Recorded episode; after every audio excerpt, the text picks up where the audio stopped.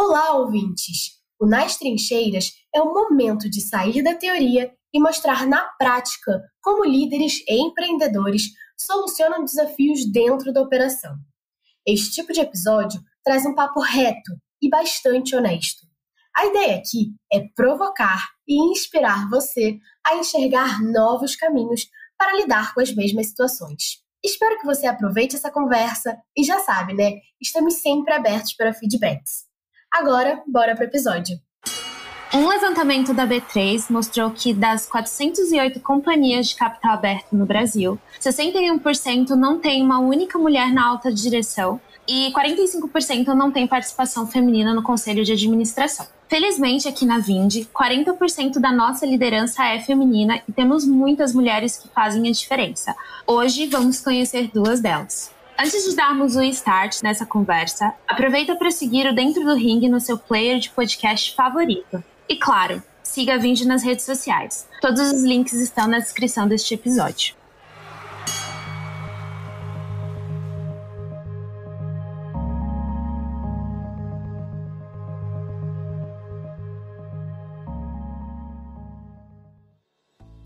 Olá, meu nome é Anne Souza, sou analista de desenvolvimento humano e organizacional do time de cultura e pessoas na Vindi.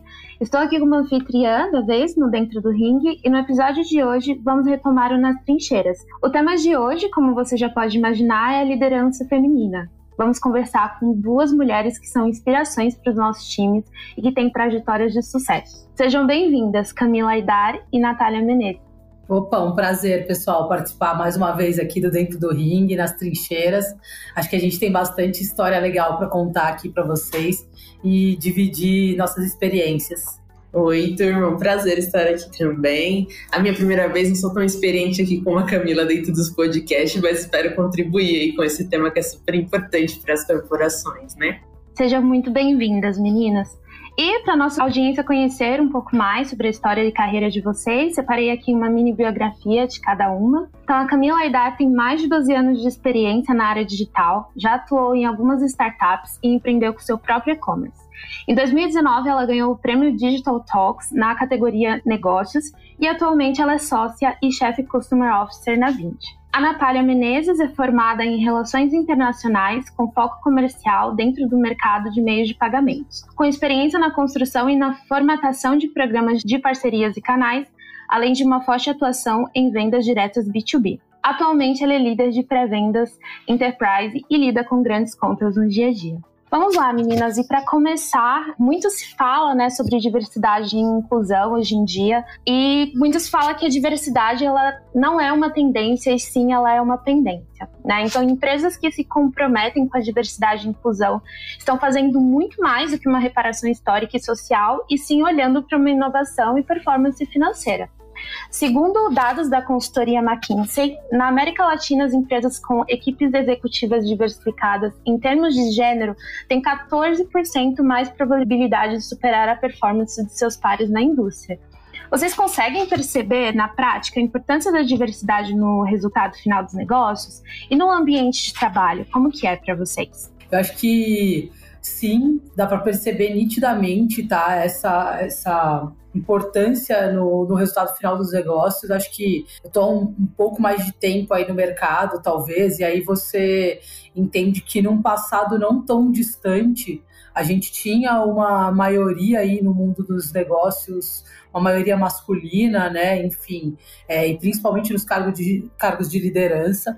Então, acho que hoje o, o fato de nós mulheres termos alcançado um ponto de destaque nas companhias e, e estarmos no mesmo no mesmo nível aí de senioridade, de gestão e de liderança e de cargo, é, faz toda a diferença. E aí tô falando de diversidade como um todo, tá? Tô falando aqui, óbvio, de, de mulheres, porque a gente tá falando de liderança feminina, mas acho que a diversidade no geral faz parte.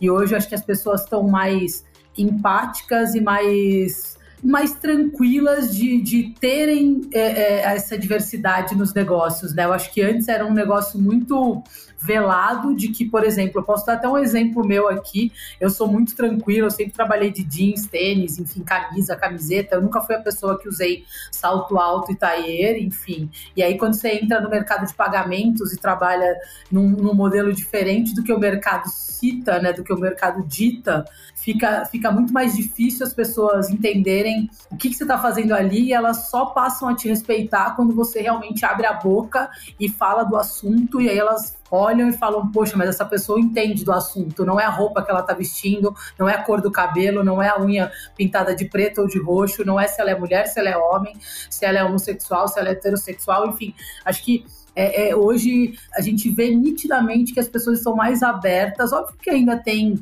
é, segmentos, enfim, e corporações que não estão, mas acho que a gente já ganhou muito nos últimos anos em relação a isso é, no mundo dos negócios. Assim, eu acho que isso sim tem um impacto, para mim, positivo, tá? No mundo dos negócios. Eu não sei o que a Nath acha aí, mas eu acho que a gente está indo para um caminho bem bom, assim. Eu tenho bastante orgulho de fazer parte disso. É, acho que a gente vai mesmo nessa linha, né, Camila, sobre diversidade. Eu acho que diversidade é, é muito no sentido da gente criar uma empatia dentro da própria corporação, para que as pessoas também sejam da forma que elas querem ser, que elas contribuam da forma que elas querem contribuir. E o principal para a companhia, acho que o principal ganho quando, nós, quando a gente está falando de diversidade, é que o quanto de soluções diferentes a gente não consegue trazer tendo pessoas diferentes tendo pessoas diversas, né? Quantas visões diferentes a gente não tem? E a cada dia mais as empresas precisam inovar, as empresas precisam estar adequadas ao comportamento efetivamente do mercado, né? Então acho que essa diversidade, ela traz um nível de empatia, torna as empresas um pouco mais humanas, faz com que as pessoas sejam elas é, dentro ali da raiz, que elas sejam elas mesmas, né, dentro da própria corporação, e também isso contribui diretamente para que o negócio flua de uma forma muito mais leve, com mais é, ideias, mais inovação. Acho que é nessa linha e aí a gente é, junta a diversidade como vários bloquinhos de benefícios, né, que a gente acaba tendo.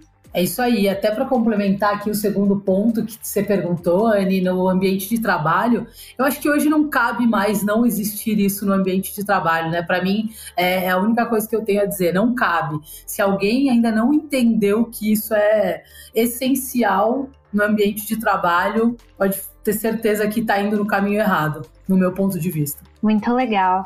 Tami, e até puxando um pouquinho sobre esse assunto, é, você é a primeira mulher a alcançar o posto de diretora aqui dentro da Vind, né?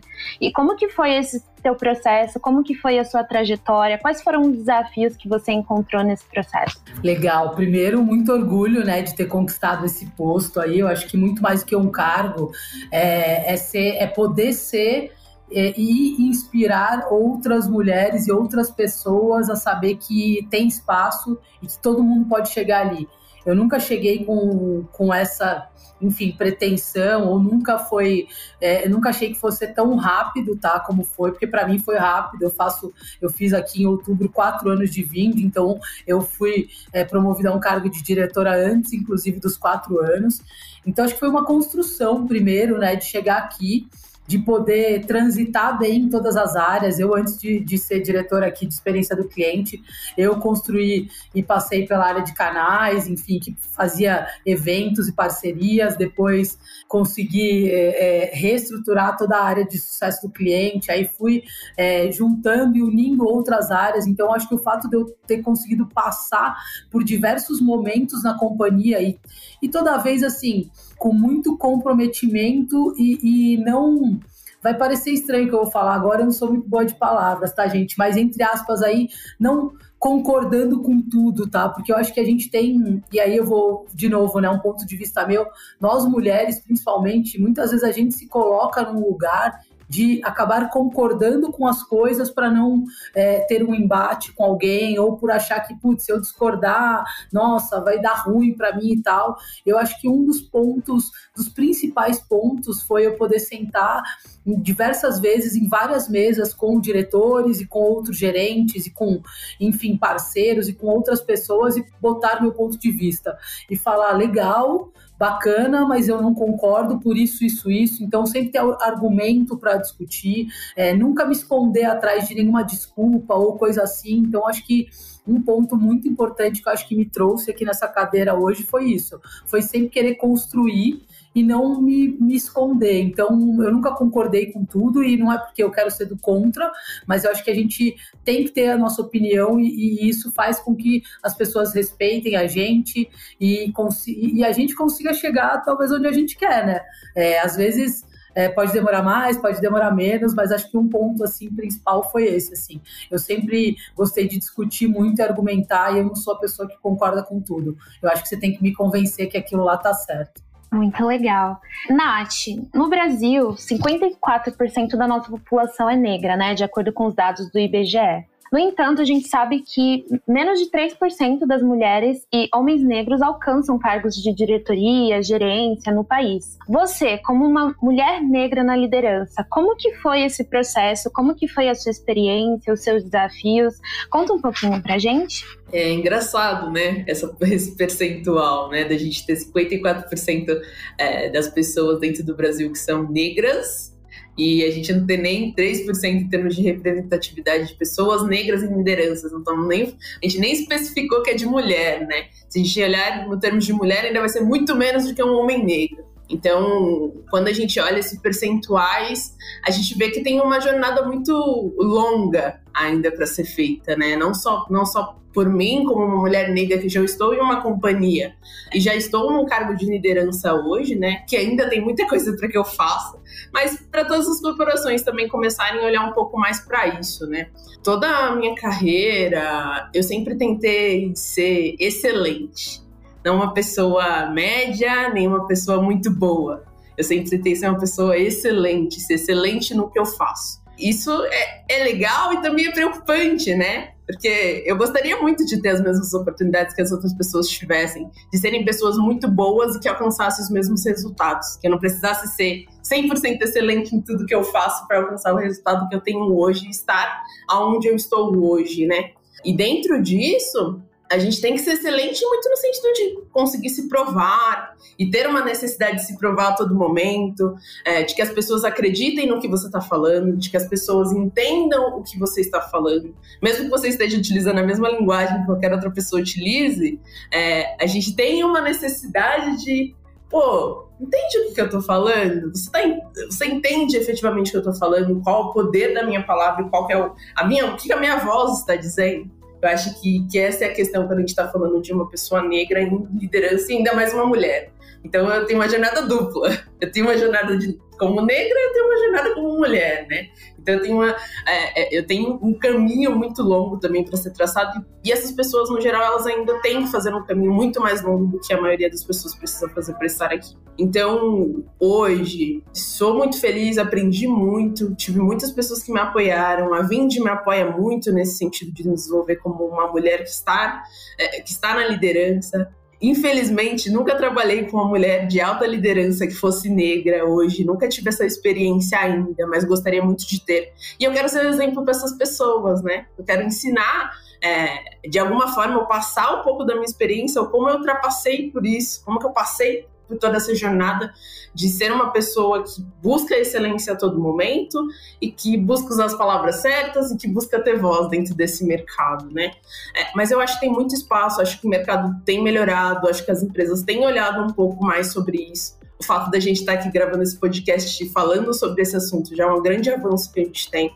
Então, estamos no caminho certo, né? Tem muita coisa para fazer e acho que cada, cada um de nós tem um papel a exercer dentro disso, né? Como que eu, na minha posição hoje, contribuo com as pessoas também.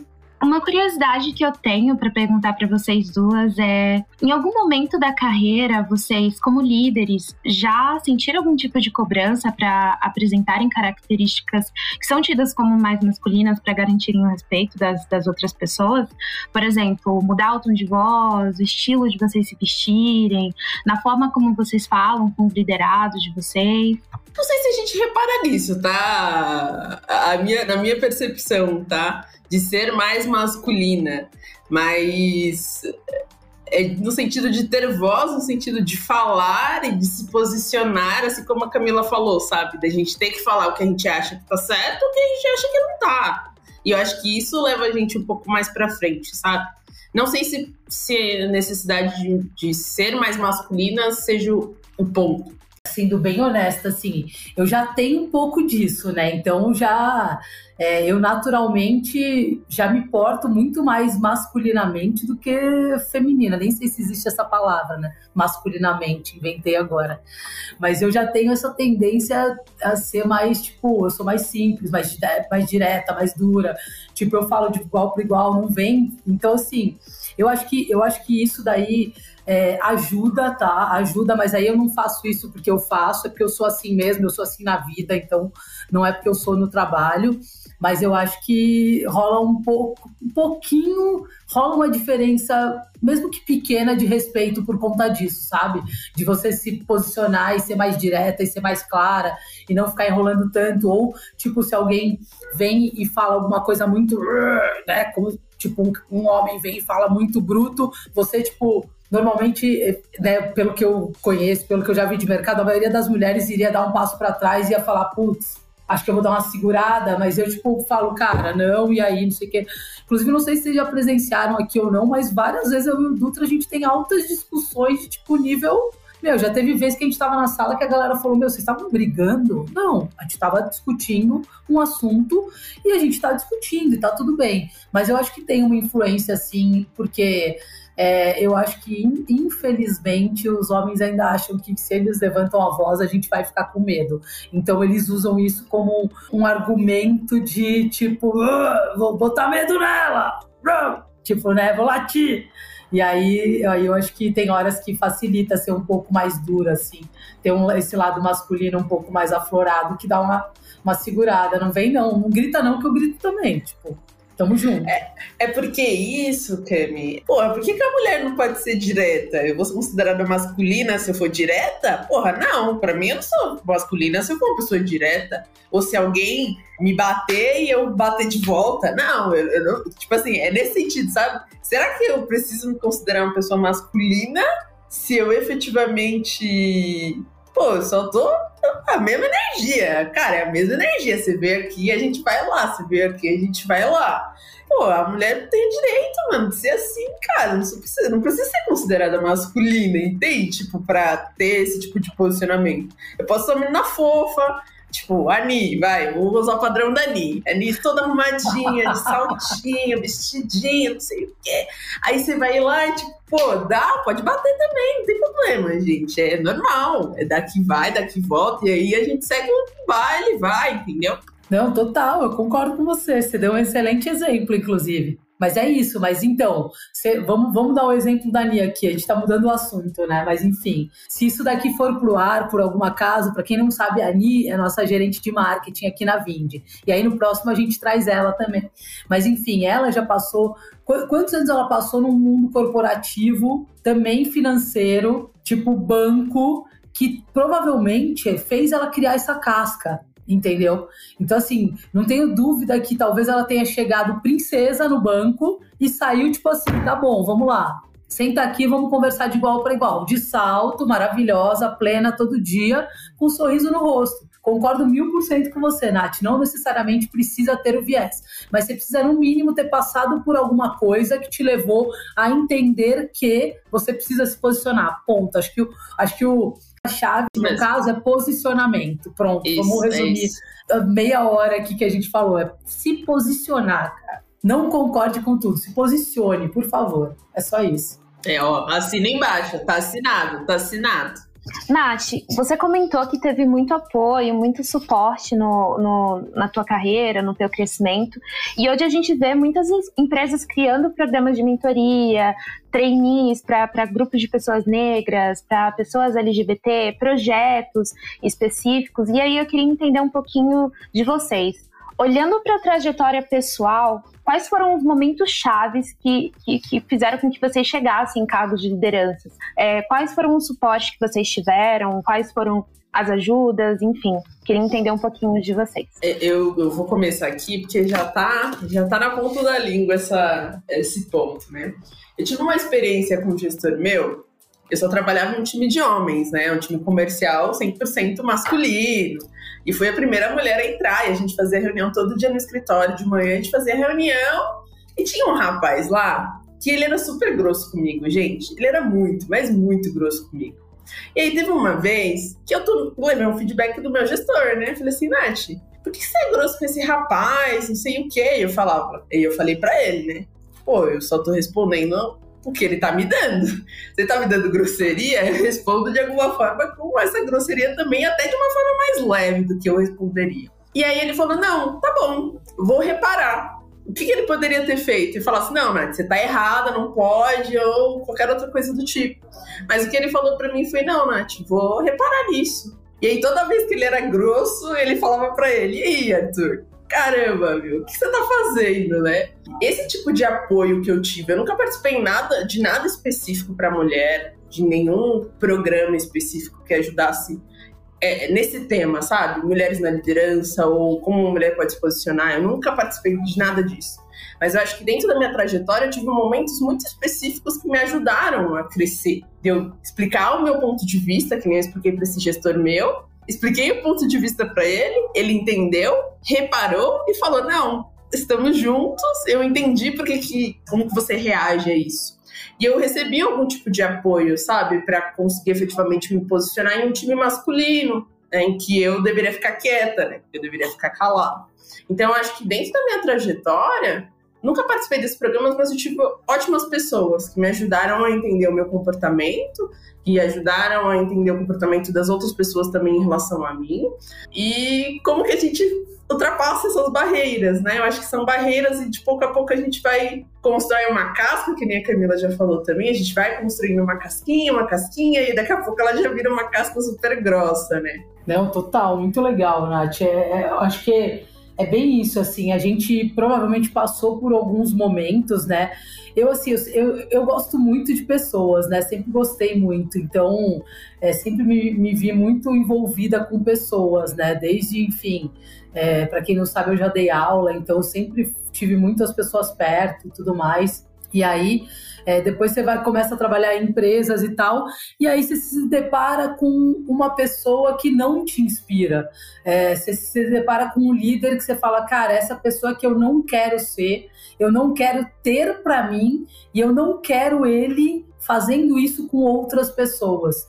Eu acho que esse para mim foi o ponto principal da carreira quando eu olhei e falei, cara, não é possível. Eu preciso chegar num lugar que eu seja o oposto dessa pessoa e eu seja uma pessoa boa para as pessoas que eu faço gestão.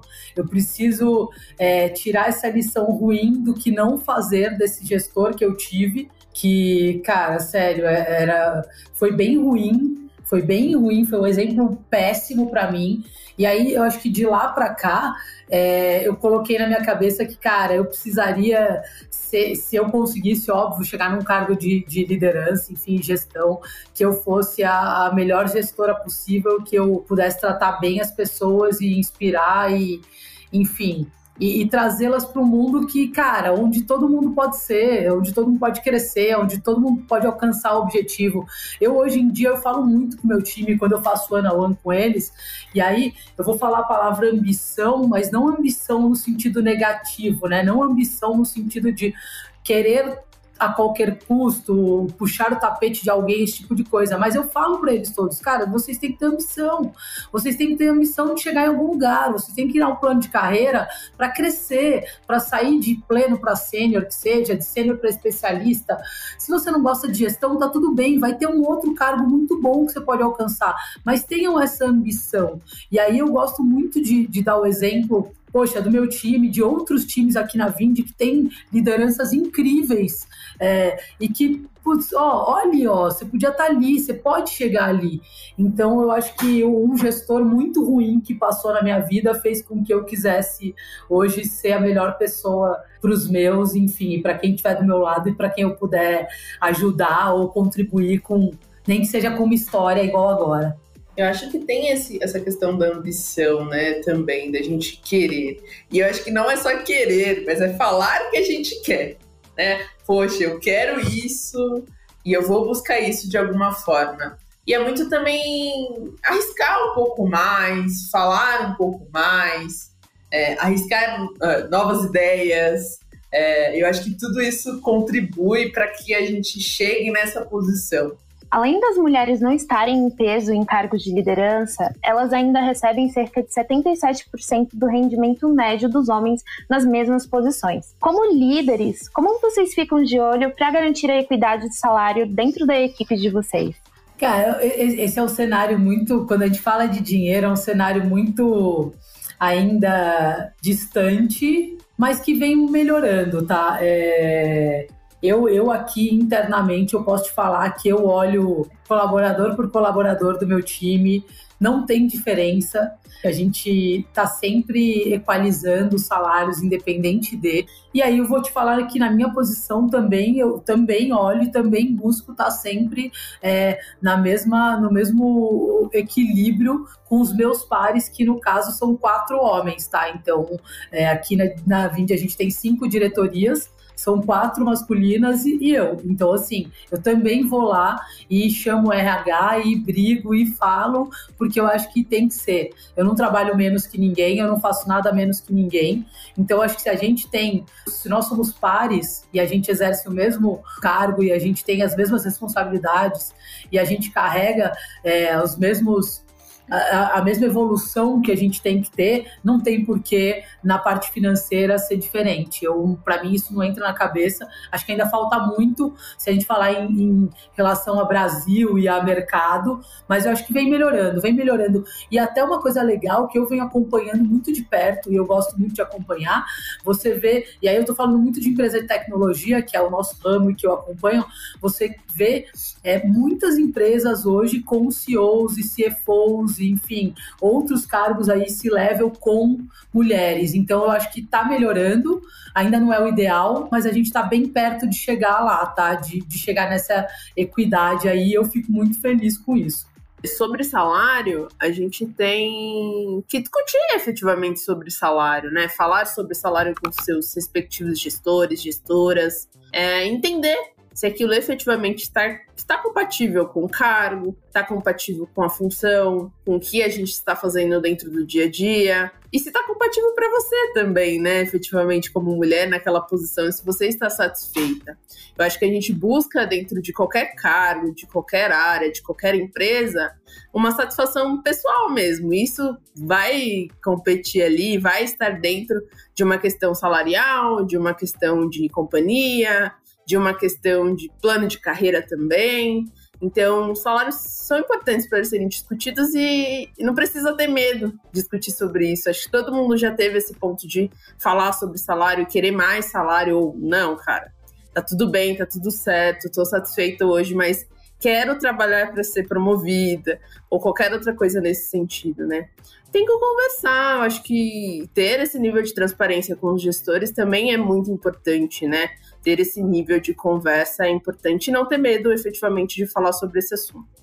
É, o LinkedIn ele lançou dados de uma pesquisa sobre gênero em 2018 que mostrou que as mulheres são mais seletivas ao se candidatar. Né? Elas tentam 20% menos vagas que os homens, porque elas acreditam que precisam ter 100% dos requisitos solicitados pelos empregadores, né?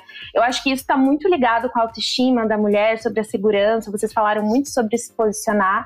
E aí eu queria entender, ouvir um pouquinho de vocês, qual é a dica que vocês podem trazer para incentivar as mulheres a negociar mais seus salários? Então, eu acho que, um, acho ruim essa, o resultado dessa pesquisa, Acho que as mulheres deveriam sim se candidatar para toda e qualquer vaga que elas acham que elas têm bagagem para estar e não deveriam ser seletivas ao se candidatar para vagas. Então, eu acho que tem o segredo de você sim, tem que atualizar o seu currículo, tem que deixar lá tudo bonitinho, tem que mostrar tudo que você faz sim. Mas assim, esse negócio de não se candidatar para vaga ou não, ai, acho que eu não vou me dar bem nisso, cara, acha um, um abismo muito grande. Você não tem que achar, você tem bagagens, tem conhecimentos, tem, cara, mercados, tem tempo no mercado, enfim. Eu acho que não deveriam se preocupar com esse tipo de coisa até porque esses dias, inclusive, eu li uma história, deve ter sido no LinkedIn, de uma moça exatamente que falou isso que se candidatou para um, um cargo e quando o, o, enfim, gestor de RH lá foi entrevistar, falou para ela, putz, é, você tem uma bagagem, mas eles estão dando preferência aqui para homem. Aí ela falou, tudo bem, mas eu posso tentar mesmo assim? Ele falou, não, pode, vou, vou mandar seu currículo lá. Tá bom. Adivinha quem foi escolhida para vaga? No meio de tantos é, de tantas opções. Ela, ela ganhou a vaga. Então, assim, é, eu não lembro o nome da pessoa, enfim, nem nada disso, mas eu li essa história e achei muito legal. E aí eu acho que brigar por melhores salários ou brigar por salários iguais é isso, gente. Com certeza você está trabalhando é, num lugar que você tem que entregar alguma coisa, que você tem um resultado, você tem uma meta, você tem um objetivo. E aí é simples você entregar o que você deve entregar, você fazer o seu papel, você inspirar os outros, você ter a sua a sua responsabilidade e o seu valor e sentar lá e negociar isso. Não pode ter medo de negociar salário. Se você está fazendo tudo certo, se você está entregando, se você está dando o resultado que a empresa espera ou até mais do que o resultado que a empresa espera e tudo mais, não tem por que ter medo de negociar salário.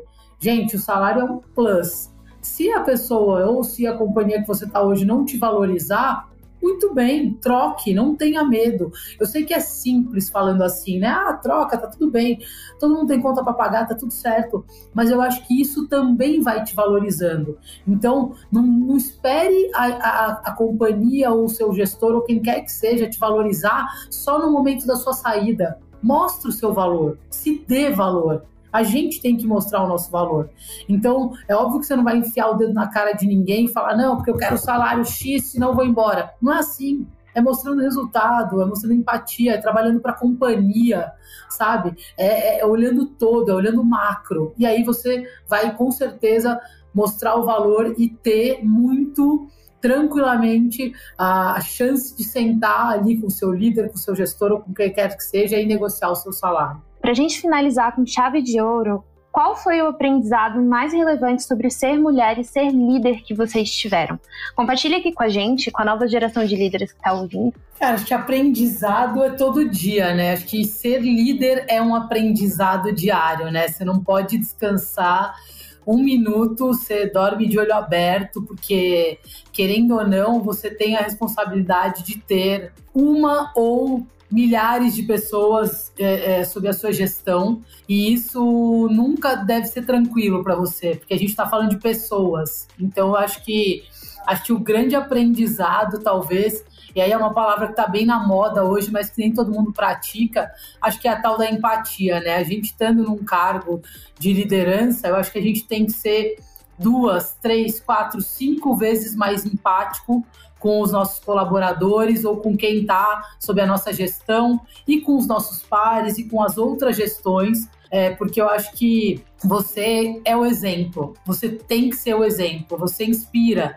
Então, para mim, assim, acho que, cara, a dica é você você tá sempre se colocando no lugar do outro e, e, outra coisa que eu acho que é legal, que a gente, muita gente fala, mas também não pratica, e eu sei que aqui na Vindi a gente faz muito, é contratar gente melhor que você, cara, sempre. Isso aí o pessoal fala da boca para fora, tal, mas é verdade. A maioria das vezes são eles que vão levar a gente onde a gente tá hoje. Então, assim, para mim, acho que essas duas coisas são muito importantes, assim. Dormir de olho aberto com as pessoas, porque todo mundo é ser humano e você tem que cuidar das pessoas. E nem todo mundo vai estar tá todo dia no melhor dia da vida e trazer sempre gente muito boa e não ter medo dela roubar o seu lugar. Você tem que trazer para ela somar para compartilhar conhecimento, para crescer, para evoluir, para estar tá junto. Para mim, é o que importa. É, acho que muito nessa linha também da que a Camila falou, líder nenhum faz nada sozinho, né? A gente precisa efetivamente ter o time para que traga o resultado. A gente simplesmente está ali como um norteador, como uma pessoa que ajuda, que contribui todo mundo quando todo mundo precisa. Mas realmente quem faz o resultado é o time, né? Se um líder não valoriza isso, não valoriza o time, não pensa em como o time está se sentindo, provavelmente ele não vai ter sucesso nenhum, porque é o time que faz efetivamente o resultado.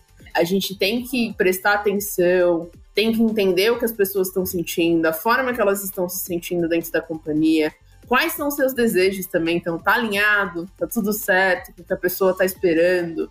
É, tem que fazer sentido para ambas as partes, né? Liderança e a pessoa que está ali trabalhando contigo também tem que, que se, se, sentir acolhida e se sentir no lugar certo também para estar trabalhando, senão não faz sentido nenhum. E nesse ponto também, como mulher, né, a gente precisa se posicionar, mesmo quem seja chamado de louca, né? Eu acho que é um ponto que a gente acabou não falando aqui, mas é sempre bom frisar toda mulher, quando está numa posição de liderança, acho que é difícil não ter uma mulher que não tenha passado por isso. De falar e às vezes ser chamada de louca, de ser chamada de histérica, de ser uma mulher que só porque está se posicionando assim como da mesma forma que os homens fazem, está sendo incoerente de alguma forma, né? Então, nós, como mulheres, como líderes, a gente tem que, além de pensar nas pessoas, a gente também tem que pensar em como a gente se posiciona e a forma que a gente está fazendo isso para a companhia e para trazer resultado para a companhia, efetivamente, né? Então, o maior recado é esse que a gente tem para dar também. Muito bom. Cami Nath, muito obrigada por estarem no episódio de hoje. Foi um prazer ter vocês aqui. A conversa foi incrível. E fiquem à vontade para deixarem seus comentários, divulgarem as suas redes sociais.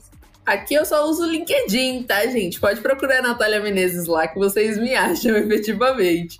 Mas o recado final é que as empresas discutam mais sobre isso, tá? Que discutam mais sobre liderança feminina, sobre liderança negra, tanto homem quanto mulher e que as pessoas não tenham medo de falar sobre isso e medo de correr atrás efetivamente de melhorar esse cenário que a gente tem hoje, né? Boa, gente, muito bom, adorei participar, obrigada pelo convite.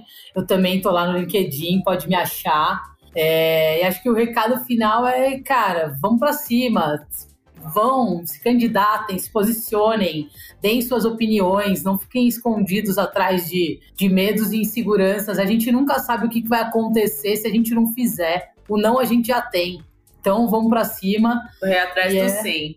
E é isso aí, vambora. Mulheres, estamos juntos. Qualquer coisa, né? Ó, eu e a Camila, a gente está à disposição também. Quiser chamar a gente no LinkedIn para falar, marcar bate-papo, a gente está super disponível. Eu falo por mim e pela Camila mesmo. E muito obrigada por essa oportunidade, tá? Valeu, gente. Muito obrigada por acompanhar a gente até aqui. Se você quer saber mais sobre a Vind e o nosso trabalho de cultura e employer brand, conheça o nosso LinkedIn e outras redes sociais. Os links estão aqui na descrição deste episódio. Além disso, é importante sabermos o que você achou do papo. Fique à vontade para mandar uma mensagem nas nossas redes sociais, vindbr, ou no e-mail marketing.vind.com.br com o seu feedback. Vale lembrar que o Dentro do Ring é um podcast quinzenal. Então, logo voltaremos com o nosso episódio fresquinho na sua plataforma favorita de podcasts. Conte com a Vind para vender mais e receber sempre.